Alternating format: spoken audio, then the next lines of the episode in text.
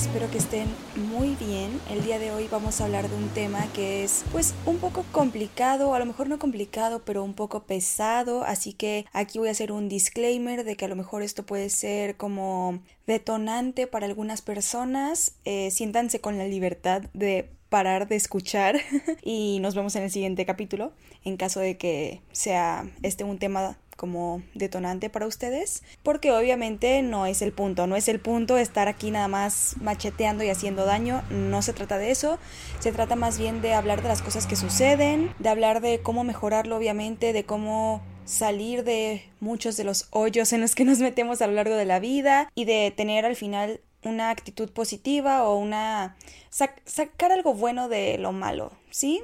Nada tiene que ver con hacer daño ni con estarnos nada más martirizando. Entonces, de verdad que si este es un tema que a ustedes les cuesta trabajo escuchar y que pues sienten feo, no sienten que les aporta, pues mejor paren aquí y nos vemos en el siguiente episodio. El día de hoy vamos a hablar de varias cositas que van unidas entre sí. Vamos a hablar de los TCAs, es decir, trastornos de la conducta alimentaria, de la dismorfia corporal y del body shaming. Todas estas cosas están entrelazadas entre sí, nos han afectado casi a todos, alguna de estas, afortunados a los que no, sigan así, ustedes muy bien. Y les voy a dar como el overview de todo lo que vamos a ver para que no se me confundan y sepan que todo está muy planeadito. Entonces, aunque de repente digan como de, ok, ya me dijiste todo esto y ahora cómo me curo o cómo lo cambio o cómo puedo prevenir que me suceda, sí va a pasar, sí va a pasar. Bueno, primero vamos a hablar de los TCAs, después de la dismorfia corporal, después del body shaming y al final vamos a hablar de cómo podemos reconstruir, mejorar, cambiar la relación con nuestro cuerpo, con la comida y con las redes sociales que pues son algo muy importante en este tema y más en nuestra generación. A lo mejor antes no pasaba tanto, a lo mejor la forma en la que el body shaming y la dismorfia corporal salían a flote o a la luz era en realidad por otros medios que pues no sé porque yo no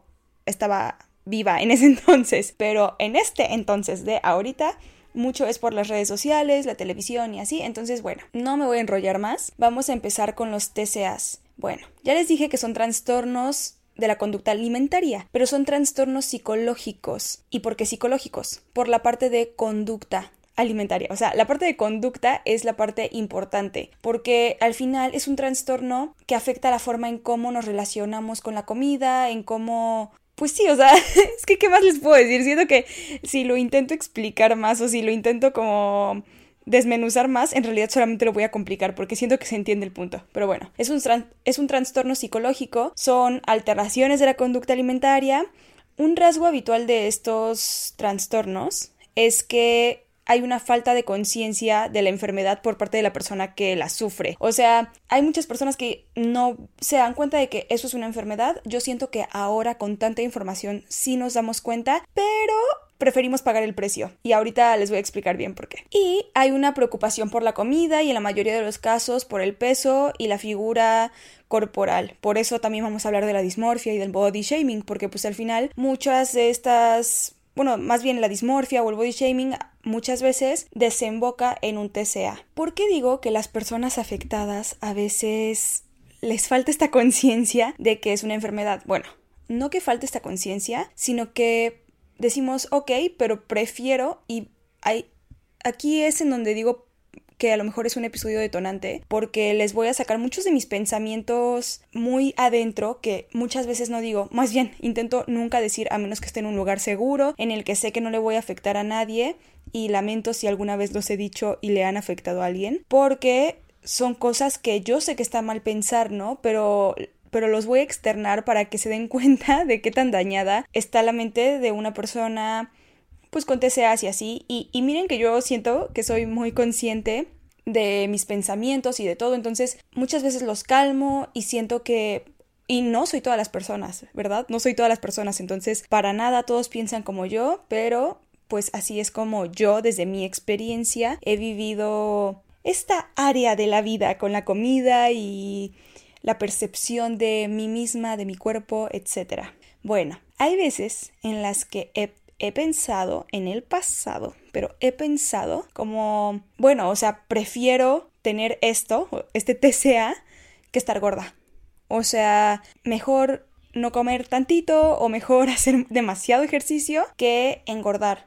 ¿no? Yo sé que no está bien, pero en algún punto se va a estabilizar y voy a estar bien y voy a estar perfecta, porque eso pensamos siempre, igual con las dietas, siempre pensamos que termino esta dieta y ya, voy a poder vivir feliz para siempre, pero no, no sucede así. Terminas la dieta y te das cuenta de que te empiezas a restringir de un montón de cosas porque si no te restringes entonces vas a volver a estar como estabas y se vuelve un círculo vicioso y muchas de estas veces llega a una situación ahí compulsiva, obsesiva que se, se convierte en un trastorno porque no es lo mismo que un día digas como de ay no me dio tiempo de comer que esto también es un trastorno, ¿eh? o sea no porque no lo hagan al propósito con la finalidad de adelgazar significa que esté bien saltarse comidas, o sea, si se les olvidó un día comer, pues ok, un día se les olvidó, pero si es un hábito que se les olvida comer, aunque sea realmente porque se les olvide y no por un tema de tener cierto tipo de cuerpo, ese es un trastorno de la conducta alimentaria. Continuamos. A mí les voy a ser muy sincera, algo que me sucedía era que yo claramente sabía que eran los trastornos de la conducta alimentaria, claramente tenía identificados varios de ellos que son como los principales porque cada uno tiene como sus ramitas, o sea, la anorexia no solo es anorexia, se divide en un montón de factores. Igual la bulimia la, la dividen en diferentes formas, ¿no? Está la purgativa, la no purgativa y no voy a seguir hablando de tipos de TCAs, eso no se va a tocar aquí porque no quiero andar dando ideas, entonces no. Pero bueno, a lo que me refiero es que yo tenía muy claro como los tipos centrales o los principales TCAs que existían. Y justo como los tenía muy claros y yo decía, a mí eso no me va a pasar, yo decía, ok, este trastorno quiere decir esto y esto y esto y esto. Entonces, y este trastorno diferente quiere decir ABC. Entonces, yo lo que voy a hacer es combinarlos para no tener ninguno. eso pensaba yo en mi mente maquiavélica, como de, ok, voy a mezclar este tantito con este de otro, entonces no tengo ninguno completo realmente, solamente estoy tomando pequeñas cositas, que eso tampoco quiere decir que esté bien, es como decir, ok, no soy una persona que come comida chatarra, fuma, duerme todo el día y se droga, no voy a ser esa persona. Entonces lo que voy a hacer es nada más drogarme y dormir todo el día así ya no soy ese tipo de persona. Pues no, o sea, obviamente estás haciendo conductas que no le hacen bien a tu cuerpo y al final terminan siendo un trastorno de la conducta alimentaria, ¿no? No en este ejemplo, pero a lo que yo iba con lo que yo hacía. Entonces yo decía como de, no, yo estoy perfecta y le estoy ganando a los TCAs, o sea, yo según yo, en mi mente de chingona, yo le estaba ganando a los TCAs porque tenía muy claro lo que eran, tenía muy claro que no quería estar ahí y no me estaba dando cuenta de que en yo sentir que tenía el control, realmente sí tenía el control, pero el control de un TCA del que después me iba a costar mucho trabajo salir, porque al final, aunque por ejemplo, yo la forma en la que salí, o sea, creo que nunca realmente entré por completo, no sé, o sea, o sí entré, pero pero mi enfermedad no fue tan grave ni tanto tiempo, entonces, porque obviamente hay niveles de gravedad y dependiendo del tiempo que estuviste enfermo, etcétera, pues se complica más, ¿no? Y tiene complicaciones. Pero bueno, yo lo tuve muy poco tiempo y fue como a lo mejor un poco superficial. Entonces, no llegó al punto en el que yo identificara completamente, o sea, en que yo me sintiera completamente adentro. Pero sí la gente a mi alrededor un poco lo notaba y me di cuenta porque una vez mi papá me dijo de que es que estaba escuchando en la radio esto y me di cuenta de que tú eras eso. Y yo de que no, papá, porque yo no hago X, ¿no? Que era como la conducta principal de ese TCA y me dijo no. Pero en vez de hacer eso, haces esta otra cosa para sustituirlo. O sea, a mí no me haces tonto, ¿no? Y es la misma actitud y haces el mismo tipo de cosas. Y como que yo dije, mmm, puede ser, pero lo negaba. O sea, yo estaba en negación porque quería seguir haciéndolo. Es ahí donde entra la parte esta de la falta de conciencia de la enfermedad. O sea, yo sabía que había cositas que no estaban bien, pero como quería seguirlas haciendo, las justificaba. Hasta que llegó un punto en el que mi papá me dijo, si quieres seguir haciendo ejercicio vas a ir con un nutriólogo y vas a seguir la dieta. Pero no era obviamente para, o sea, no era para decirme vas a bajar de peso o así, era más bien como para asegurarse de que mi cuerpo estuviera recibiendo todos los nutrientes que necesitaba y no le estuviera ahí nada más dando pura cosa. O sea, yo tomaba muchísima agua, yo hacía muchas cosas que parecerían sanas, pero las llevaba a un extremo en el que ya no eran sanas. Yo fui la viva imagen o el vivo, el claro ejemplo de que nada, aunque sea bueno, en exceso es bueno. Eso era yo. Entonces, así se explica esta parte de que hay una falta de conciencia. Yo juraba que yo no tenía eso porque lo mío no era tan grave o yo no hacía tal cosa que era característica de ese TCA o bla bla bla bla bla. Solo hacía justificaciones para seguirlo haciendo porque pues yo quería ser flaca y me valía lo que hiciera para lograrlo, ¿no? Y mientras no entrara por completo en ningún TCA, pues todo estaba bien, según yo, en mi mente, ¿verdad? En mi mente ilusa. Y así fue como entré, salí más o menos mmm, sospechoso, cosas raras. Y desde entonces ha sido un tema que ha sido central en mi vida, ha tenido sus altas y bajas. Ahorita en unos minutos empezaremos a llorar, pero todavía no sigamos con esto. Estuve investigando un poco sobre las causas. Ya todos sabemos, ya todos sabemos que los comentarios nos generan muchas veces esto, que la comparación entre otras personas, en por qué yo no soy ella, en por qué esto, bla, bla, bla, los estándares de belleza, lo que vemos en redes sociales o en ese entonces, cuando yo era chiquita, pues en la tele, yo no era igual que ellas y muchas veces estos comentarios yo los pasaba desapercibidos, por así decirlos, o sea, yo sabía que me hacían algunos comentarios en mi familia extendida, no en mi familia nuclear, pero me hacían algunos comentarios y así, pero como que yo realmente no los escuchaba y yo decía como de, X, X, y sabía que aunque nadie me lo decía directamente, pero lo tenía presente en la escuela, o sea, como que sabía que los demás sabían que yo no era pues la más delgada y así, ¿no? Que no era como normativamente... Eh, pues no sé, normativamente, no voy a decir normativamente bella porque bella soy, pero mi cuerpo no era muy normativo que digamos, según yo en ese entonces. Entonces yo sabía, tenía esta percepción, pero realmente como que no le puse mucha atención hasta que llegó un punto en el que explotó. Y ya cuando explotó, cuando me hicieron como este pim comentario que derramó el vaso, que ni siquiera era hacia mí. Por eso digo que soy muy cuidadosa en las cosas que digo, porque nunca sabes a quién le estás pegando, porque alguien dijo como de, ay, estoy bien gorda, como que lo hizo el comentario hacia sí misma. Y era una persona a la que yo decía como de, ah, pues tiene un cuerpazo, ¿no? Y cuando dijo eso y lo decía tan en serio, yo dije, no manches, si está gorda, yo como estoy. Y ahí fue cuando todo empezó. Pero obviamente no empezó ahí todo, ese fue mi detonante, pero todo lo que me dijeron durante niña y principios de la adolescencia, que según yo no me afectaba, que me entraban por una oreja y me salían por la otra, en realidad sí me estaban afectando, en realidad sí eran comentarios que pues poco a poco mm, pues, se iban acumulando y al final con este toquecito pues terminaron explotando y dando como resultado esto, ¿no? Pero bueno, además de la parte familiar, sociocultural eh, y psicológica que tiene esto, porque obviamente hay personas a las que les pueden hacer exactamente los mismos comentarios y vivir exactamente lo que yo viví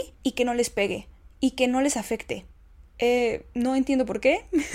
y probablemente a mí también me hicieron muchos comentarios sobre otras cosas que a otra persona les, le afectaron muchísimo y yo ni en cuenta de que eso sea un problema. Entonces, de verdad que es muy personal. Pues sí, de cada quien, cada quien y no es porque sea nuestra culpa, es porque pues a lo mejor hay una predisposición o a lo mejor hay una... ahí hay un match entre lo que tú percibes de ti mismo y lo que alguien más te dice. Creo que... no me acuerdo si ya lo había comentado aquí o no lo había comentado aquí, pero es distinto que tú digas como de, ay, tengo un moco, qué feo se me ve, y que alguien más llegue y te diga como de, ay, tienes un moco, qué asco, pues obviamente te da para abajo, porque tú ya lo habías pensado, esa persona nada más te lo está reafirmando. En cambio, si tú dices como, ay, tengo un moco, qué feo se me ve, y llega una persona y te dice como de, ay, no me gusta tu cabello, pues eso qué, o sea, a mí me da igual, a mí mi cabello me gusta. Entonces a lo mejor ahí hay algo que ver. Y otra cosa es que puede ser genético. Sí hay personas en mi entorno familiar que en algún punto tuvieron un TCA, pero no creo que a mí me haya llegado por esa parte porque no es como que no está conectado como hacia arriba de mis papás, sino como, o sea, no, no es como en este organigrama familiar, no es algo vertical, sino horizontal, entonces no creo, pero pues hay ahí algo genético, que en algún punto hablaremos de eso, pero la genética no es algo inamovible, así que claro, cuando eres adolescente para ti es algo inamovible porque no tienes mucha inteligencia emocional, a menos que la hayas trabajado muy bien desde pequeño, pero pues si no la has trabajado y si realmente no te das cuenta de estas cosas, pues al final sí es algo como que, que es y ya, que lo tienes como esta soy yo y punto se acabó. Hasta que después empieces a trabajar en otras cosas, bla bla, se puede cambiar, en algún punto lo tocaremos. Otro punto es que existe la vergüenza interna y la vergüenza externa. ¿A qué quiero llegar con esto? La vergüenza interna es lo que tú piensas de ti que te da vergüenza, ¿no? Como, ay, me da vergüenza este moco que traigo la vergüenza externa es lo que tú crees que la otra persona o bueno, que las personas externas a ti piensan de ti. Entonces vas a pensar como de, ay, fulanito de pensar que qué asco mi moco. Te está dando vergüenza algo sobre ti, pero tú poniéndote en los zapatos de la otra persona como si tú tuvieras la visión de la otra persona. Yo he trabajado con esto de mis, bueno, no, sobre esto con mi psicóloga, no lo sabía conjugar bien, y hay una técnica que usamos en la que yo, por ejemplo, escribo lo que creo que la otra persona piensa, porque además yo no sé lo que otras personas piensan en ninguna circunstancia. Y creo que esto también se los había compartido, ¿no? La parte de mis amigas no me invitaron a esta fiesta. Seguro ya les caigo mal. A ver, yo no sé, yo no sé. Entonces ahí me pongo a escribir como argumentos para luchar contra este pensamiento intrusivo. Entonces algo así pasa aquí. Yo pienso como de, ay, esa persona ya decir que qué asco mi moco. Igual esa persona ni cuenta se dio de mi moco. Pero yo ya estoy ah, sacando conclusiones y diciendo lo que esa persona seguramente piensa de mí cuando no es cierto. Pero bueno, estas, estos dos tipos como de vergüenza también influyen en los TCAs, pero obviamente sacamos conclusiones de nuestro cuerpo, ¿no? Como de, ay, seguro esa persona piensa que mi cuerpo tal, aunque en realidad igual y ni se fija. Y vamos a hablar ahora de la población de riesgo, que aunque es verdad que le da a hombres y a mujeres, yo leí un estudio en el que decía que por cada nueve mujeres un hombre tiene un TCA. Entonces hay un claro ahí desbalance que yo creo que también tiene mucho que ver con las exigencias sociales que hay con los estándares de belleza, con que en realidad pues como que una mujer su cuerpo tiene más peso en cómo es tratada. No me acuerdo cómo se llama esto de que belleza cracia o no, no sé cómo se llama, que pues si eres bonita te tratan mejor y todo esto que en algún punto hablaremos, pero por eso obviamente afecta más a mujeres. Pero bueno, la población en riesgo en general se considera que ser mujer, adolescente y practicar un deporte con altas exigencias estéticas como ballet, gimnasia y así, porque pues obviamente te estás no nada más por la parte estética exigiendo a ti misma como verte como las demás, sino también por la parte del performance. Yo me acuerdo cuando yo hacía triatlón, haber escuchado comentarios no sobre mi cuerpo, o sea, igual y los hacían, pero yo no estaba ahí, de los entrenadores diciendo como de, ay, fulanita se ve muy pesada. Y yo a fulanita la veía súper delgada y yo quería ser como fulanita, pero decían como de, no, es que se ve muy pesada corriendo, no, es que, este, se va a quedar, le pesan las rodillas, no sé qué, como que no es el cuerpo de triatleta, ¿no? Aunque sea más delgada que Fer, o sea, yo, pero su cuerpo está distribuido de tal forma que se ve pesada y entonces eso la hace más lenta a la hora de competir. Entonces ese tipo de comentarios que los hacen por performance finalmente terminan pegándote a nivel psicológico y todo con cómo te ves a ti misma y de las exigencias que tienes por tu cuerpo. A lo mejor no tienes un TCA porque tú quieras ser más delgada, sino porque tu deporte entre comillas te lo exige. Entonces, pues ese también es como un factor que puede llevar a las personas a tener un TCA. Y vamos a hablar de algo importante que a mí todavía me tiene, bueno, no, antes de leer esto me tenía un poco dudosa porque yo había escuchado decir eh, que, bueno, más bien había escuchado que personas decían que sí se curaban y había escuchado a la gran mayoría diciendo que no se curaban y yo era de la gran mayoría que creía que no se curaban, no porque no puedas dejar de hacer las conductas. La parte de la conducta entiendo que sí la puedes cambiar, claro que la puedes cambiar, simplemente comes y ya, que era lo mismo que yo pensaba antes de tenerlo pues ¿por qué no comen y ya? ¿No? O sea, si ya se dieron cuenta de que la tienen, ¿por qué no comen y ya? Después me di cuenta de que no es tan sencillo, depende obviamente de tu, de, pues de qué tan avanzada esté la enfermedad, de cuánto tiempo lleves, tienes que empezar a hacerlo gradualmente, etc. Pero aquí la parte importante, que fue con lo que empezamos, es que es un trastorno psicológico. Entonces la parte psicológica es la más difícil. Yo hasta la fecha tengo detalles de vez en cuando, o sea, cuando estoy bien con mi cuerpo, cuando me siento bien, todo a mi alrededor está excelente. Literal, todo brilla, todo me sale bien, todo, todo. Obviamente esto tiene que ver con mi enfoque, con que yo desde ahí lo enfoco. Habrá personas que dicen como de, ay, cuando mi pelo brilla, todo me sale bien, ¿no? Cada quien tendrá lo suyo y desde dónde se enfoca y las cosas que siente que son importantes para esas personas. Yo estoy muy tocada en este tema, entonces eh, yo cuando estoy bien con mi cuerpo, todo alrededor fluye, todo alrededor está bien, todo excelente. No importa que yo esté teniendo un brote psicótico, si tengo una buena percepción de mi cuerpo en ese momento, todo va a estar bien para mí y si no, pues me voy un poco hacia abajo. Y fue lo que sucedió hace no tanto que pues hubieron muchos cambios en mi vida. Ay, es que ahí, les dije que yo iba a llorar hoy, pero hubieron muchos cambios en mi vida. Empezaron a haber muchos cambios en mi cuerpo, cambios extraños ahí en mí. Porque pues eh, hay algo que se llama comer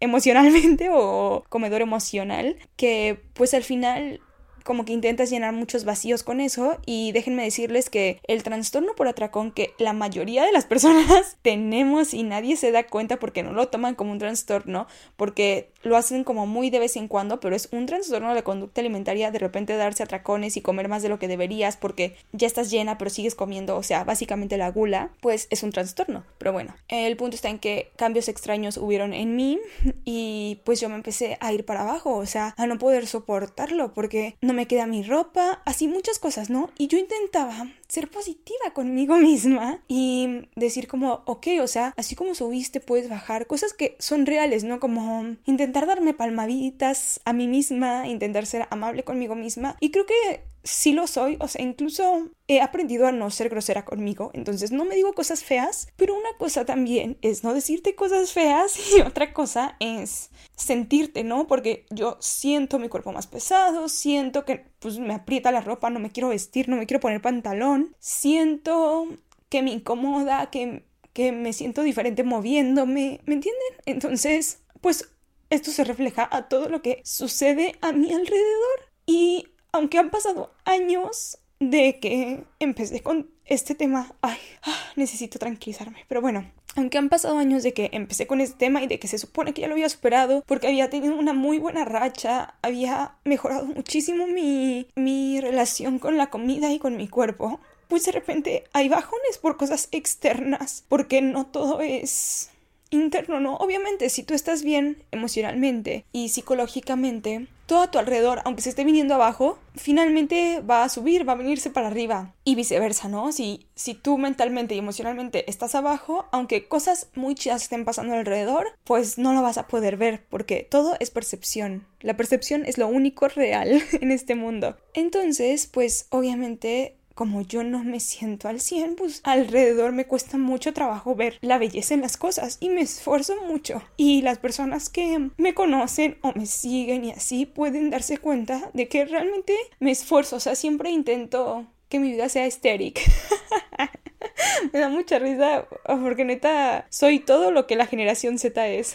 Pero, ajá, o sea, siempre intento como ver la belleza en las cosas, ver el lado positivo, ser muy consciente de mis pensamientos y todo, pero pues al final esto es algo que no puedo ignorar en mí. Entonces muchas veces yo por esto pensaba que no se curaba, porque es algo que existe en mí. Hay veces en las que puedo estar sin pensar en comida, que es cuando estoy más sana, o sea, el momento en el que yo me siento mejor con mi cuerpo y mejor con todo es el momento en el que puedo comer y no pensar en comida hasta que me vuelva a dar hambre. Es muy difícil y cansado estar pensando en comida todo el tiempo, pero no no de la forma bonita, de que ay, se me antoja esto y así, no, sino como en intentar como meterla todo en cubitos para que al final tu cuerpo cambie y muchas cosas feas, pensamientos feos y dolorosos. Entonces yo pensaba como de, ok, hay momentos en los que si estoy bien emocionalmente me puedo ir bien, pero va a haber otros difíciles en los que me voy a tener que enfrentar esta situación como lo estoy haciendo ahorita. Obviamente ya tengo como mis red flags bien identificadas y cuando siento que me acerco a una, o más bien yo sé que no me voy a acercar a una. O sea, yo sé cómo me siento e intento trabajar desde cómo me siento sin llegar a estas conductas que ya tengo identificadas. Y lo hablo. Necesito respirar. Y lo hablo con mi psicóloga y lo hablo con mis amigas y lo hablo con mis papás y intento cambiar mi perspectiva y luchar contra los pensamientos y luchar contra, pues sí, lo que siento, pero justo hay veces en las que es más difícil y no quiere decir que yo siga teniendo el TCA, pero sigue estando como en mi psique, es a lo que quiero llegar, que la parte física, ok, se cura, que la parte en que no voy a volver a hacer esas conductas, ok, sí, no las voy a volver a hacer, pero que no tenga esos pensamientos intrusivos y dañinos para mí, que me hacen sentir mal, que de repente me dan el bajón, eso es muy difícil de controlar. Y como dije, hay momentos en los que todo está excelente y, es más fácil controlar esos pensamientos o no tenerlos, dejarlos pasar. Pero hay momentos en los que es mucho más difícil porque lidias con otras cosas y todo se te junta siempre. Normalmente eso pasa, siempre se te junta. Pero bueno, Respiramos. Después de leer esto, porque me puse a investigar, encontré que según el Ministerio de Salud y Consumo de España, eh, Alrededor del 50 y el 60% de los casos se recupera totalmente. Un 20 o 30% lo hace parcialmente y solo un 10 o 20 eh, cronifica la enfermedad. Y algo muy importante, porque yo ahí todavía seguía un poco escéptica, como que decía, mm, hermano, o sea, yo eh, lo tuve muy superficial hace años, años, y sigue en muchas ocasiones estando en mi mente. Así que estaba escéptica. Pero al final de este estudio decía que aunque curen, puede haber secuelas, tanto físicas como psicológicas, en función del tiempo y de la gravedad de la enfermedad. Y esto, pues, es bastante lógico porque yo sabía que, ok, si tuviste un TCA muy grave, obviamente va a haber repercusiones a nivel físico, en tus intestinos, en la forma en que tu cuerpo reacciona a las cosas, ¿no? Así como está el efecto rebote, pues obviamente tu cuerpo tiene otras reacciones con tal de mantenerte vivo. Entonces, pues eso era lo más lógico. Pero nunca se me había cruzado por la mente de que en realidad yo no es que no esté curada, por así decirlo, entre comillas. Es que me da como cosa decir eso, esa palabra como curada, siento que es muy fuerte, pero no es que no esté curada, es que pues son secuelas, ¿no? Es que de repente me dan bajones y esas secuelas pues ahí están, son como son como como cicatrices que de repente si pues le vuelves a picar vuelven a sangrar, pero eso no quiere decir que que no ya estaban cerradas, ¿no? Entonces, eso me pareció bastante lógico, me dio mucha paz porque pues no sé, me da fuerza de que, ok, voy por buen camino, esto no significa que yo esté como dañada permanentemente o que toda mi vida vaya a tener que lidiar con esto. Respiramos, respiramos respiramos. Este es un capítulo que yo sabía que tenía que hacer, pero que también sabía que me iba a costar mucho, porque pues es un tema que me duele mucho y es como me ha costado mucho trabajo perdonar alrededor de esto, porque yo siento, obviamente en todo, las personas somos responsables de nuestros propios actos, de nuestras propias emociones, como lo dije en el episodio pasado, pero cuando somos muy pequeños no nos damos cuenta de esto y es ahí cuando no nos hacemos, cuando no es que sea nuestra responsabilidad nuestras emociones, es que nos estás diciendo yo no sé nada y tú me vienes a bombardear con este tipo de información de por qué mi cuerpo está mal y al final yo me lo creo y, y Pasan años y sigo pensando que mi cuerpo está mal y tú estás ahí parada como sin nada haciendo esos comentarios a otras personas también. O sea, ahí es en donde yo digo, ¿cómo puedes? ¿Cómo puedes vivir así? Persona que hace estos comentarios a niños. Em, y me ha costado mucho trabajo perdonar y seguir conviviendo con esas personas. Esto parece terapia, de verdad. No, no, no, es que, o sea, si ustedes tuvieran entrada premium a mi terapia, esto verían. Yo llorando todo el tiempo. Pero bueno, y diciendo respira. Me ha costado mucho trabajo perdonar a estas personas, pero al final yo sé que no lo hacían con maldad, yo sé que... Y eso no las justifica, pero eso me ayuda a mí a liberar ese sentimiento y que al final el rencor a mí no me hace nada. O sea, tener el rencor no me va a curar, tener el rencor no me va a regresar a lo que era antes de tener ese tipo de conductas y de pensamientos sobre mí misma, así que no me sirve de nada. Pero respiramos y a cosas más felices. Dismorfia corporal. bueno, este no es un tema más feliz, pero es un tema que ah, em, creo que todos o la mayoría de las personas vivimos, que justo no es feliz y no está bien, pero hace falta hablar de él y muchas veces, como dije, desemboca en un TCA Espero que en la mayoría no lo haga, pero hay que hablar del tema, porque también descubrí cosas muy interesantes investigando al respecto. La dismorfia corporal se incluye entre los trastornos obsesivo compulsivos en las principales clasificaciones médicas. ¿Esto qué quiere decir? Que la mayoría de las personas que sentimos que tenemos dismorfia corporal realmente no tenemos dismorfia corporal. O sea, como dije en en lo que acabamos de hablar de los trastornos, tener de repente una conducta no quiere decir que tengas un TCA, solamente hiciste esa conducta, ¿no? Entonces en la dismorfia corporal es lo mismo. La dismorfia corporal es dismorfia corporal cuando ya te lleva a una obsesión y compulsividad que ya no te permite funcionar en tu vida cotidiana, en la que ya necesitas,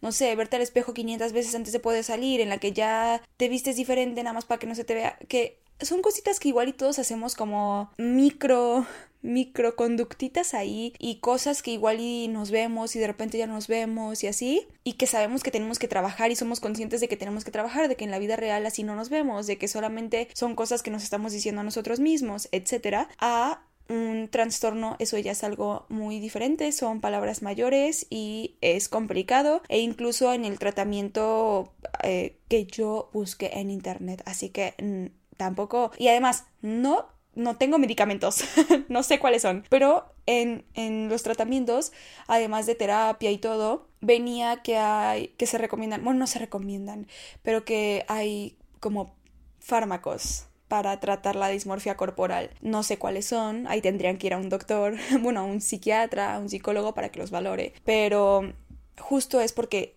ya es un trastorno. Si no, entonces tenemos conductas que siento que sí nos afectan a todos, que es cuando, por ejemplo, un día me veo el dedo más gordo y al otro día ya me lo veo normal y así de repente, ¿no? Que igual no está bien, que igual se siente feo, que igual hay que tratarlo, sí, y por eso vamos a hablar de él. Quienes lo padecen no pueden dejar de pensar en un rasgo que consideran un defecto físico, algo que a menudo otros ni ven, y tratan de ocultar o modificar repetida y obsesivamente este rasgo. Eso los lleva a vivir en un estado de ansiedad permanente, con pensamientos intrusivos, constantes y conductas difíciles de controlar. Por eso les digo que es un trastorno y que en realidad, aunque no digo que no tengamos dismorfia corporal, siento que lo que conocemos socialmente o al menos lo que yo percibía como dismorfia corporal, aunque sí se refiere a no ver tu cuerpo de la forma en la que realmente es o de la forma en la que los demás lo ven, porque pues, como les dije la percepción es lo único real, eh, igual y no llega a un trastorno. Afecta entre el 1.7 y el 2.9% de la población, tanto hombres como mujeres. Ahí si se dan cuenta es cuando nos damos cuenta de que, bueno, ahí sí se dan cuenta, ay, qué redundante, pero... Si se dan cuenta, ahí es en donde podemos observar que socialmente le decimos dismorfia corporal como a unos rasgos de la dismorfia corporal, pero no a la dismorfia corporal como tal. Se previene desde la infancia, ahí sí, eh, amixes, no tengo no tengo información muy relevante al respecto porque por más que busqué es como se previene en la infancia, en la educación, en el contexto, cuando justo somos niños porque es ahí donde se desarrolla como entre la infancia, la adolescencia y normalmente se cura, pero hay veces en las que pues sí continúa hasta la adultez. Entonces, eh, eso es algo como del contexto. Sin embargo, si lo vemos como desde este punto en el que nosotros tenemos a lo mejor algunos rasgos de vez en cuando, si a continuación que cuando hablemos de la relación con nuestro cuerpo hay algunas técnicas que podemos usar para mejorar esta relación y esta percepción que tenemos de nuestro cuerpo y y de cómo nos hablamos, etc. Pero antes de hablar de eso, vamos a hablar del body shaming. Todos sabemos que es, todos y no me digan que no porque todos lo hemos hecho, seguramente a todos nos lo han hecho. Los niños son personas crueles, crueles. Yo no entiendo cómo es que hay sujetos tan diabólicos. O sea, de verdad no entiendo. Yo veo como personas, bueno, más bien niños, las cosas que se dicen. Y aunque hay cosas muy bonitas y muy tiernas, muy inocentes, también hay cosas muy duras y muy potentes. Entonces el body shaming, yo siento que donde yo lo he visto, además de en mi familia, es en la escuela más que nada como primaria, secundaria, como que en ese aspecto a mí personalmente siento que soy una persona muy distraída, que no me doy cuenta, a menos que me lo digan directamente las cosas, en general, todo, nada más el body shaming, pero yo no me daba cuenta de eso, ¿no? Alguna vez hubo un comentario de un exnovio cuando yo adelgacé que me dijo me gustabas más antes y yo le dije pues que bueno que ya eres mi ex porque no me interesa gustarte Después también me acuerdo que mi mejor amigo me dijo que no sé quién había dicho que yo estaba mejor antes de adelgazar y yo así de como por haría ese comentario, como por te haría ese comentario a ti y como por tú me lo dirías a mí. eh, y después creo que alguna vez en la prepa alguien me dijo que una niña había dicho que yo porque era gorda si era vegana, eh, cuando además estaba en mi momento más flaco y en mis puntos pico ahí de TCAs. Em, no entiendo por qué alguien diría eso, pero bueno, em, yo estando grande o ya siendo grande, los comentarios que he escuchado que le hacen como a mis primos más pequeños o a personas que veo pues en TikTok o conocidos de conocidos, primos, hermanos de amigos, etcétera cuando son niños son cosas bien fuertes que se dicen sobre, pues, o sea, se hacen burla de sus cuerpos, piensan que es divertido, se ponen apodos, pero, ajá, es divertido cuando tú eres el que los hace, pero cuando te lo hacen a ti ya no es tan bonito. Y hay veces en las que piensan que por ser amigos no afecta porque pues yo te lo hago con consenso, pero pues en realidad sí afecta. Y les voy a poner un ejemplo basiquísimo. Mis tías y mi mamá son cuatro hermanas y siempre se han llevado bien pesado y siempre se molestan con diferentes cosas, no nada más del cuerpo, ¿no? O sea, diferentes cosas, cada quien tiene, pues no sé si su cola que le pisen o su talón de Aquiles o como se diga. Y se turnan casi casi, o sea, se cuenta que se sientan en una mesa y se turnan para tirarse a cada una, o lo hacían en el pasado, ya no lo hacen, gracias al cielo. Entonces empezaban con una y a tirarle, tirarle, tirarle, y todas las demás, risa, risa, jajaja, ja, ja, uy, qué divertido, ¿no? Y seguían con la otra, y entonces todas, risa, risa, jajaja, ja, ja, ja, Pero cuando yo me empecé como a percatar más de esto o a, o a prestar más atención, me di cuenta de que cuando estaban molestando a fulanita y todas las demás estaban riendo, fulanita tenía cara como de, como de que le estaba doliendo, o sea, como que no era chiste, sí le estaba doliendo. Y poco a poco, fulanita dejaba de ir a las reuniones familiares, o fulanita se alejaba un poco más, o era más callada, o nada más iba, saludaba y se iba, etc. Yo me empecé a dar cuenta de esto y le dije a mi mamá, y mi mamá, nada, si nos llevamos, no sé qué, bla, bla, bla, bla, bla, bla. Pasó el tiempo y yo sabía cuál era una de las inseguridades de mi mamá y yo sabía que además era lo mismo con la que sus hermanas y mi abuela la molestaban. Y una vez hablando de esto con ella, yo le dije, es que date cuenta, o sea, abre los ojos, tú piensas que es consensual, pero todo lo que te dicen desemboca en ti, en tu inseguridad más grande y única. ¿Y cómo es posible que no te das cuenta de eso? ¿Y cómo es posible que no te das cuenta de que mi tía fulanita ya casi no viene? Y de que mi tía penganita ya más bien y saluda? Y de que fulanita de tal ya se está haciendo no sé qué cosa para cambiar eso con lo que la molestan. O sea, ¿cuándo se van a dar cuenta de que realmente sí les está afectando a todas? Piensan que es broma, piensan que es jiji, jajaja, pero no siempre es así, porque muchas veces sí nos importa, y más cuando son personas que quieres porque te importa la opinión de esas personas. Cuando somos niños y todo el mundo nos está molestando con algo, aunque nosotros no lo hayamos notado, pues lo pone en foco y nos empezamos a hacer como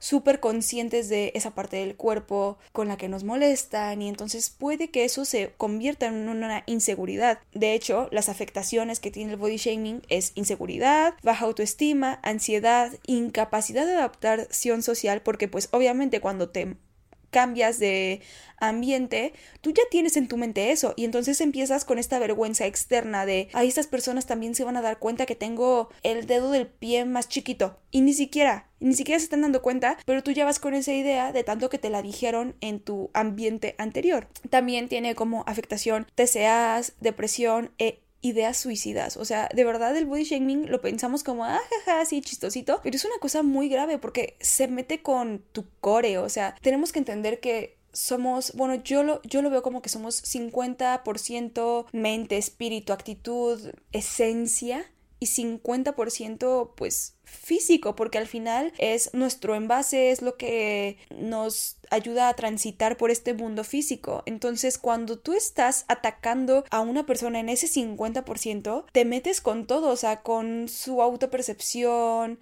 con lo que siente que es a comparación de otras personas, con un montón de temas ahí, con, con incluso su esencia, porque al final tu esencia se muestra a través de tu forma física de diferentes formas, ¿no? La expresas así y, y cambia mucho la forma en la que te relacionas, porque sientes que esta parte física tuya es una barrera con las otras partes físicas de las otras personas, ¿sabes? Entonces se vuelve ahí todo un tema, o sea, de verdad, el body shaming ahora creo que ya lo tenemos más cancelado en nuestra sociedad actual o en mi generación, pero la verdad es que es algo que yo todavía veo niños haciendo, diciendo esto como si fuera chistoso, pero además con una maldad. Los niños, ¿verdad? Los niños. Yo creo que de grandes igual y es más, lo vemos como chisme a lo mejor, pero no sé, no sé, o sea, para mí un chisme es como, ay, fulanito se besó con fulanita en la fiesta.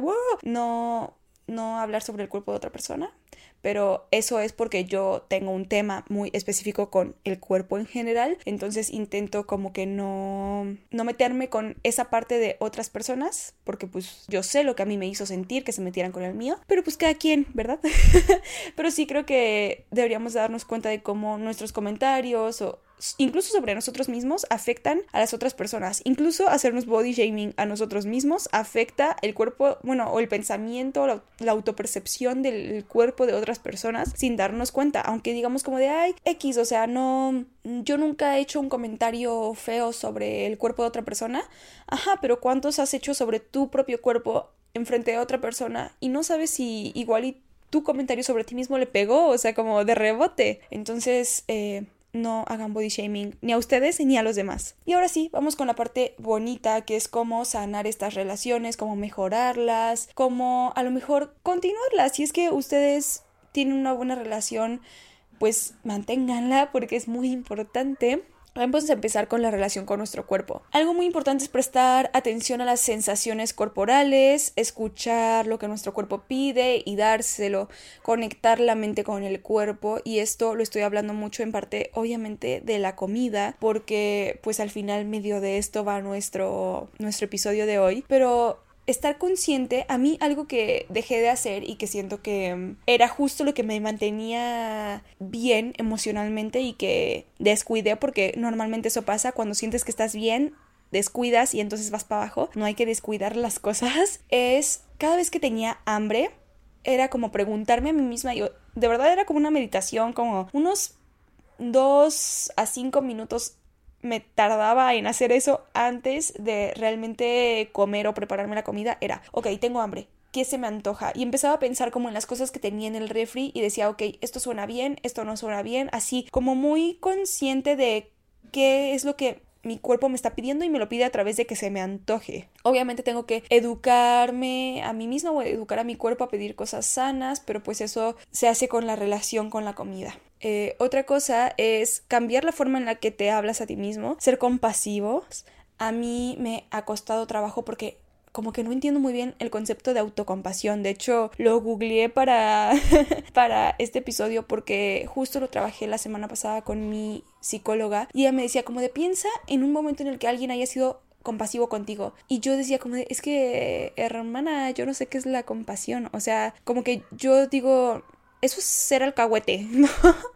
no es ser compasivo. O sea, yo entiendo ser empático y entiendo ser alcahuete, pero compasivo como que digo, ¿eso qué? ¿No? O sea, no, no entiendo cuál es la diferencia, no, no. Entonces, ¿cómo voy a ser autocompasiva si no entiendo qué es ser autocompasivo? Entonces lo busqué para tener una idea más clara y lo entendí de una forma distinta y es el acercamiento a uno mismo con amabilidad y aceptación, especialmente ante la propia angustia o decepción personal. Es como entender todo tu contexto, no nada más juzgarte por eso, entender el contexto en el que estás, en que estás lidiando con diferentes cosas, en que no va a ser todo perfecto y en que no te define esa situación por la que estés pasando. El trabajo en autocompasión busca desarrollar la sensibilidad, conciencia y comprensión respecto a la relación entre las emociones y las conductas problemáticas. Es decir, no significa nada más decir, ay, como de, ay, ya, pobrecita, ¿no? O sea, es realmente entender por qué esta conducta me está afectando tanto, por qué mis emociones se embocan en esa conducta, cómo lo puedo cambiar, pero mientras lo estoy cambiando, aceptarme. Es como esta frase que dice, eh, sí quiero mejorar o, sí quiero, no sé, a lo mejor hacer un cambio físico o hacer más ejercicio o todo, pero en el proceso no voy a odiar mi cuerpo, no voy a odiar quién soy, o sea, no porque yo lo quiera cambiar y sí lo quiero cambiar y sí siento que, no sé, podría estar mejor o me podría sentir más ágil o lo que sea, eso no significa que odie quién soy ahorita. Más bien, amo quién soy ahorita y por eso me voy a esforzar, aunque me cuesta, aunque a veces me dé flojera, aunque todo, a estar bien para que yo pueda disfrutar completamente de quién soy y de lo que soy, etcétera. Creo que eso explica un poco qué es la compasión. Y por último, es entender que nuestro cuerpo no es la totalidad de lo que somos. Como dije, es una parte, es una fracción de nuestra esencia. Y sí, a través de nuestro cuerpo demostramos a, muchas veces nuestra esencia, a través de la ropa que usamos, a través de cómo nos expresamos, cómo nos movemos, cómo navegamos en el mundo, todo. Sí, es una parte y es la forma en la que nos expresamos, pero no es todo lo que somos y al final sí es una parte importante, o sea, a lo que quiero llegar con esto es que no es todo lo que somos, pero sí es parte de lo que somos. Entonces, no nos vamos a afligir porque no nos define nuestro cuerpo, pero sí lo vamos a aceptar porque es parte de quienes somos y al final si nos amamos, nos amamos completos y con todo y nuestro cuerpo también participa en ayudarnos a ser quienes somos, a lo que quiero llegar con esto otra vez. es que no sé si me estoy haciendo muchas bolas, pero mi cuerpo me permite hacer las cosas que a mí me gustan y gracias a que yo puedo hacer esas cosas que a mí me gustan, puedo desarrollar mi creatividad, puedo desarrollar mi inteligencia, puedo socializar, que a mí me encanta, puedo hacer todas estas cosas que me hacen ser quien soy gracias a que mi cuerpo me ayuda a hacerlas. Espero que no me haya complicado más y que lo hayan entendido bien. Ahora vamos a ver cómo podemos relacionar, bueno, más bien, mejorar nuestra relación con la comida. Primero, eh, quiero hablar de que hay tres tipos de comedores. El comedor emocional, el restrictivo y el consciente. Creo que, ay, creo que esto de las redes sociales, o no las redes sociales, pero tanta información, todo pasando al mismo tiempo, el mundo que se mueve tan rápido, la globalización, todo nos hace desconectarnos de nuestro cuerpo, o sea, o de nuestra mente, o, desconectar estas dos partecitas de nosotros, que es lo que hace que igual ni nos damos cuenta, así como no te das cuenta cuando manejas de punto A a punto B, así no te das cuenta de cuando comiste. Y estás come, come, come, come. Palomitas, cacahuates, lo que sea. Que a mí me pasa mucho con cacahuates. y al final nada más de repente te cae el 20 de que ya comiste un montón. De que estabas lleno hace horas. Pero como no paraste, tu cuerpo nunca lo asimiló. Entonces nada más de repente te sientes súper lleno y así. Y y pues no tenemos esta conciencia alrededor de la comida y de lo que comer significa. Que para mí, para mí personalmente es la meta comer conscientemente. Pero bueno, les vamos a, bueno, les voy a explicar cada uno. El emocional ve la comida como una válvula de escape o como algo para llenar un vacío y come de manera automática. Los alimentos asociados con el hambre emocional suelen ser ricos en azúcares, grasas y sal. Todo lo no sano normalmente va con lo emocional porque sentimos que pues nos va a dar más energía y así. Yo también cuando me siento muy chippy y quiero así comer, quiero un pastel, quiero donas, quiero pan, quiero... Eso es lo que quiero porque siento que igual y me va a dar para arriba, que muchas veces no es así, pero... y normalmente me, me hunde como en un loop interminable, pero... Eh, pues yo me he dado cuenta de que sí, normalmente eso es lo que me pide mi cuerpo cuando ando ahí con cosas emocionales. El restrictivo tiene una, un continuo control de la comida y del peso, que pues es lo que hablamos con los TCAs, que no todos, a ver, ya sabemos que no todas las personas con TCAs tienen que ser flacas, no todos los TCAs son o sea, nada más de adelgazar y de la comida y de estar así, o sea, sí muchos son de controlar, pero, por ejemplo, el del atracón muchas veces ni siquiera es consciente, simplemente lo sientes y ya, y puede tener algo que ver con esta parte emocional, más que con algo realmente relacionado con, con, la comida en sí o con tu cuerpo en sí. Por eso digo que es, todos los casos son únicos y hay miles de tipos, bueno, no sé si miles, pero hay muchos tipos de TCAs y todo, pero bueno. Y por último, el comedor consciente es el que posee herramientas para conectar con el placer que proporciona comer y también para regular el aumento de peso y su mantenimiento, que no quiero hablar de peso, pero tu cuerpo es inteligente. Realmente, o sea, nosotros yo creo que a veces nos queremos hacerlos muy truchas, así como yo me quería hacer la muy trucha de si mezclo este TCA con este TCA, quiere decir que no tengo ninguno porque se eliminan por consecuencia, según yo en mi mente, pues siento que así nos queremos ver nosotros como muy truchas de que yo entiendo el cuerpo perfectamente y necesita tanto porcentaje de proteína y tanto porcentaje de grasas y tanto porcentaje de no sé qué y tantas calorías al día y nos empezamos a hacer así un montón de cosas que entiendo que pues su punto tendrá lo científico, pero muchas veces si realmente aprendemos a escuchar a nuestro cuerpo y por eso hay un un ¿cómo se dice? como es como set point, pero no es set point, es ay, bueno, como tu tu peso no, no, es estándar, pero es como el peso en el que tu cuerpo se siente cómodo. Ese es el peso en el que pues sí, normalmente te sientes cómodo, tu cuerpo no va a ser por subir ni va a ser por bajar, se mueve bien, te sientes bien, todo está bien y tu cuerpo va a hacer todo por mantenerse ahí, todo. Incluso si te hace falta subir de peso, tu cuerpo va a intentar que subas de peso o si te hace falta bajar de peso, tu cuerpo solito lo va a pedir si tú aprendes a escucharlo cuando te dice ya fue suficiente comida, me siento satisfecho, o cuando te dice necesito comer más, o cuando te dice ya no quiero comer de esto, ahora quiero comer de eso, tu cuerpo solito te lo empieza a decir, pero hay que irnos entrenando poco a poco y es todo un proceso para las personas que lo quieran tratar y que quieran comer conscientemente. Yo poco a poco intento regresar a esa parte consciente que descuide. Algo también que tiene que ver con esta parte consciente es comer cuando tenemos hambre. A veces ni siquiera sabemos cuándo tenemos hambre, solamente nos guiamos por las horas, como de esta es la hora del desayuno, esta es la hora de la comida y esta es la hora de la cena, y ni siquiera tenemos hambre. O muchas veces tenemos hambre y no comemos porque todavía no es la hora de la comida. Por...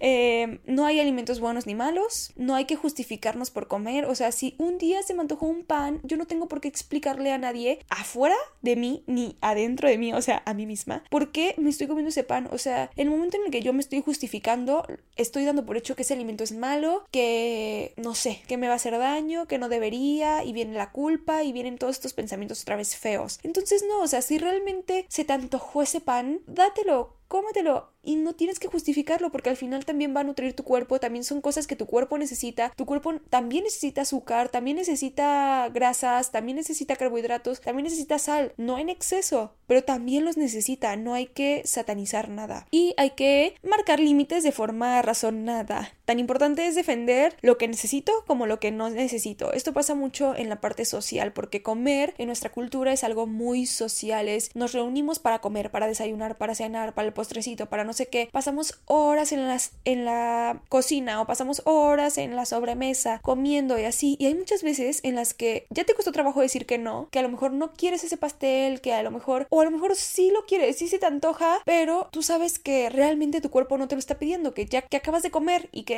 no tienes hambre, solamente se te antoja por gula o por lo que sea, y ya dijiste que no, y todavía la gente, ¿por qué no? Ay, ándale, un pedacito, no pasa nada, no sé qué, porque ah, su o neta parece que decirles que no es decirles que no a tú no te lo comas. No te estoy diciendo que tú no, tú cómetelo si quieres, pero a mí, ¿por qué me vienes a obligar a hacer lo que tú quieras? O sea, ay, no entiendo, no entiendo. Como si no fuera suficientemente difícil decir que no. Pero bueno, aprender a marcar límites de si no tengo hambre, no voy a comer nada más porque todos los demás están comiendo. Y si tengo hambre, voy a comer aunque nadie más esté comiendo, ¿saben? Entonces, honrar nuestro cuerpo, honrar lo que nos pide y para sentirnos bien y al final eso también va a mejorar tanto nuestra relación con nuestro cuerpo como la relación con la comida. Y finalmente, cómo mejorar la relación con las redes sociales, porque aunque no hablamos tanto de eso, sí es algo que nos afecta en cómo nos percibimos a nosotros mismos, porque al final siento que muchas veces ni siquiera somos tan conscientes de que existimos, o sea, solamente estamos existiendo mentalmente o si, ajá, como emocionalmente, como que nuestra mente va navegando por el mundo hasta que llega algo que nos hace confrontarnos con nuestra parte física, que es empezar a comparar, un espejo, lo que sea. Y las redes sociales son como este espejo gigante, este espejo negro interminable de cosas que nos hacen compararnos o que nos hacen cuestionarnos cosas sobre nosotros mismos, no siempre buenas. Entonces, sí es algo como que importante que tocar. Uno es curar el contenido de lo que consumes. Es como una galería de arte, es como una revista. Antes te obligaban a ver el contenido de la revista completo. Te decían, ok, ¿quieres ver Vogue? Ok, vas a ver todas estas modelos flacas, todas blancas, todas así, igualitas. Ahora ya no es así, o sea, Sí, si compras Vogue, igual y sí. Pero en redes sociales no. En redes sociales tú decides a quién seguir. Date cuenta de verdad si hay personas que no te aportan nada o que nada más verlas te está afectando a ti mentalmente en cómo te percibes a ti mismo, en que cada vez que ves a esa persona dices, ay, ¿por qué yo no soy esa? ¿Por qué mi cuerpo no se ve así? Y nada más te estás criticando a ti misma a través de esa persona o a lo que ves de esa persona, pues hermana, deja de seguir a esa persona cura el contenido que consume y también cura el contenido que publicas, porque al final, pues, tú transmites cosas, ¿no? Tú sabes qué partes de ti quieres mostrar, qué partes de ti no quieres mostrar. Al final yo siempre intento como mostrar las cosas buenas y las cosas malas. Muchas veces las cosas malas las muestro hasta que ya dejaron de afectarme, hasta que ya pasé por ese hoyo, porque pues al final los comentarios externos pues también me pueden hundir más. Entonces siento mejor decir como, ok, no crean que mi vida es perfecta, pasé por esto, pero si me hacen un comentario al respecto, pues ya no me va a lastimar porque pues ya estoy bien. Siento que pues eso eso está bien, eso me ayuda a mí personalmente, pero pues cada quien igual. Si a lo mejor tú no te sientes cómoda mostrando fotos de tu cuerpo, no lo tienes que hacer, o sea, ya se puede quitar el número de likes de las fotos, ya no necesitas medirte por eso, deja de medirte por eso, si quieres subir foto de una flor, sube foto de una flor, no necesitas ni sexualizarte, que siento que es algo que nos pusieron mucho como al principio de las redes sociales, esta parte de si no te sexualizas no creces o no, no tienes likes o no sé qué, que al final pues también hace que cada vez seas más autocrítica o autocrítico contigo mismo porque pues entre comillas vives de tu cuerpo aunque no vivas de tu cuerpo porque no nos pagan, pero sabes a lo que voy con esto. Marquen límites de hasta dónde sí voy a dejar que esto me afecte, hasta dónde no voy a dejar que esto me afecte e intenten ver la pintura completa, ¿no? El contexto de las personas. Yo una vez estaba viendo como un que como en un día de una modelo de Victoria's Secret y le estaba diciendo a una amiga, es que yo como exactamente lo mismo que ella, o sea, bueno, no exactamente, pero muy parecido, muy parecido e incluso podría decir que hasta menos, porque yo no estoy así. Número uno, yo no soy ella. Yo no sé eh, la cantidad de ejercicio que haga o además yo no tengo su estatura porque, a ver, podríamos comer muy parecido, pero ella mide 30 centímetros más que yo, entonces pues ese es otro factor. Yo no tengo ni su intestino ni su metabolismo, yo no soy ella y tengo que aceptar eso, que yo podría comer exactamente igual que la persona de al lado y verme completamente distinta porque yo no soy esa persona y desde ahí hay que partir. Además de que no todo en la vida de esa persona es perfecto, a lo mejor así lo muestra en redes sociales, pero seguramente no va a ser perfecto y yo no tendría por qué estar buscándole el lado malo a la vida de otras personas para sentirme mejor con la mía, ¿saben? Eh, y desde que te empiezas a plantear ese tipo de cosas, te das cuenta de que, pues en realidad las redes sociales son divertidas, son un juego, está padre, hasta donde son así, hasta donde tú las sientes divertidas, como un juego, como que están padres. Cuando dejan de ser divertidas, de ser un juego y dejan de estar padres, pues ahí hay que marcar el límite y decir, ok, ya no, ya se está pasando de la raya, ya me está afectando. Igual y a veces hay que desinstalar, igual y a veces hay que dejar de seguir personas. Entiendo que muchas veces tenemos amigos que pues igual y juegan con algunas de nuestras inseguridades, no porque ellos hagan algo realmente, sino porque, no sé, tienen algo que a nosotros nos gustaría tener o yo qué sé, ¿no? Pero no los podemos dejar de seguir porque sentimos que pues la amistad es más grande, entonces ¿cómo lo voy a dejar de seguir? eh, hermana, eh, silénciala. Silencia a otra persona, no la dejes de seguir. O si, son, si tienen mucha confianza, habla con ella y dile, oye, ¿sabes qué? Pasa esto, yo sé que no debería de estarme pasando, yo sé que nada tiene que ver contigo, yo a ti te amo, tú nada tienes que ver con esto, yo lo voy a trabajar, pero mientras lo trabajo te voy a dejar de seguir y no es porque te quiera menos, es porque necesito trabajar en mi fortaleza mental, cuando lo logre, cuando me sienta bien, cuando lo haya trabajado lo suficiente, te vuelvo a seguir y no pasa nada, ¿no? Creo que nos lo tomamos muy en serio como las redes sociales, como de, ah, se dejaron de seguir, ya no se hablan, ya no son amigas, ya, un montón de cosas. Y muchas veces sí, eso significa.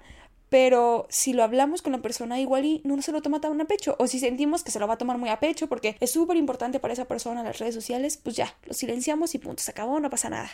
¿Sale? Eh, hasta aquí el episodio de hoy. Larguísimo, por cierto. Gracias por escucharme llorar los primeros 20 minutos y con mocos en la nariz los otros 50 minutos. Em, espero que les haya servido, que se hayan informado, que vean la vida, bueno, no la vida, pero este tema con otra perspectiva, que a lo mejor les ayude a ver desde otro punto de vista las cosas que igual ustedes también pasaron y se den cuenta de que no están solos, que aunque ya sabemos que no estamos solos, aunque ya sabemos que... Em, muchas otras personas pasan por esto, es diferente saberlo a realmente escucharlo de una persona que lo vivió y que habla de cómo le afectó, que yo siempre he sido muy abierta con esto justo porque pues me quiero proteger de comentarios y de cosas, ¿no? Como que intento rodearme de personas que me quieran o yo espero que me quieran porque yo los quiero. Eh, y no me gustaría como de repente escuchar un comentario incluso hacia otra persona porque me haría sentir mal a mí yo lo sé. O sea, incluso a veces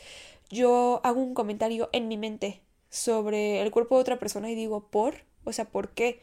Número uno, ¿de dónde viene? ¿Por qué te sentiste como con el derecho de opinar sobre el cuerpo de otra persona? Y, ¿Y por qué? O sea, ¿por qué te estás fijando? Porque normalmente no me fijo en el cuerpo de otras personas. Eh, siento que ya lo tengo muy trabajado al punto en el que no me fijo. O sea, yo no, lo veo, no me doy cuenta si engordaron, adelgazaron, crecieron 20 centímetros. No me doy cuenta. Ya no es algo que esté presente en mi mente y es algo que busco que no esté presente en mi mente. Así como busco que, que el pensamiento constante sobre la comida no esté presente en mi mente, pues también busco que el criticar mi cuerpo o el cuerpo de otras personas no esté presente en mi mente.